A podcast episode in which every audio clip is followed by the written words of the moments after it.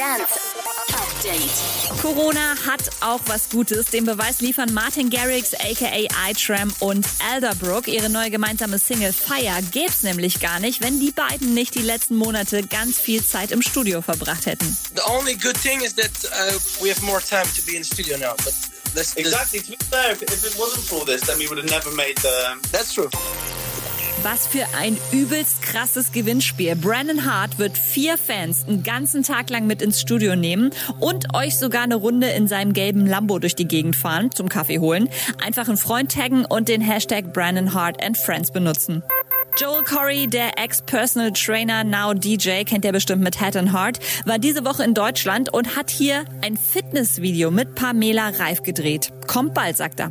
Und heute ist der 5. September, Digital Detox Day. Clapton hat sich gestern nochmal von Sam Smith dran erinnern lassen. Also von den beiden hört ihr heute wohl eher nix. Update mit Claudi on Air. Jetzt auch als Podcast. Für tägliche News in deinem Podcast-Player. Abonniere I Love Music Update.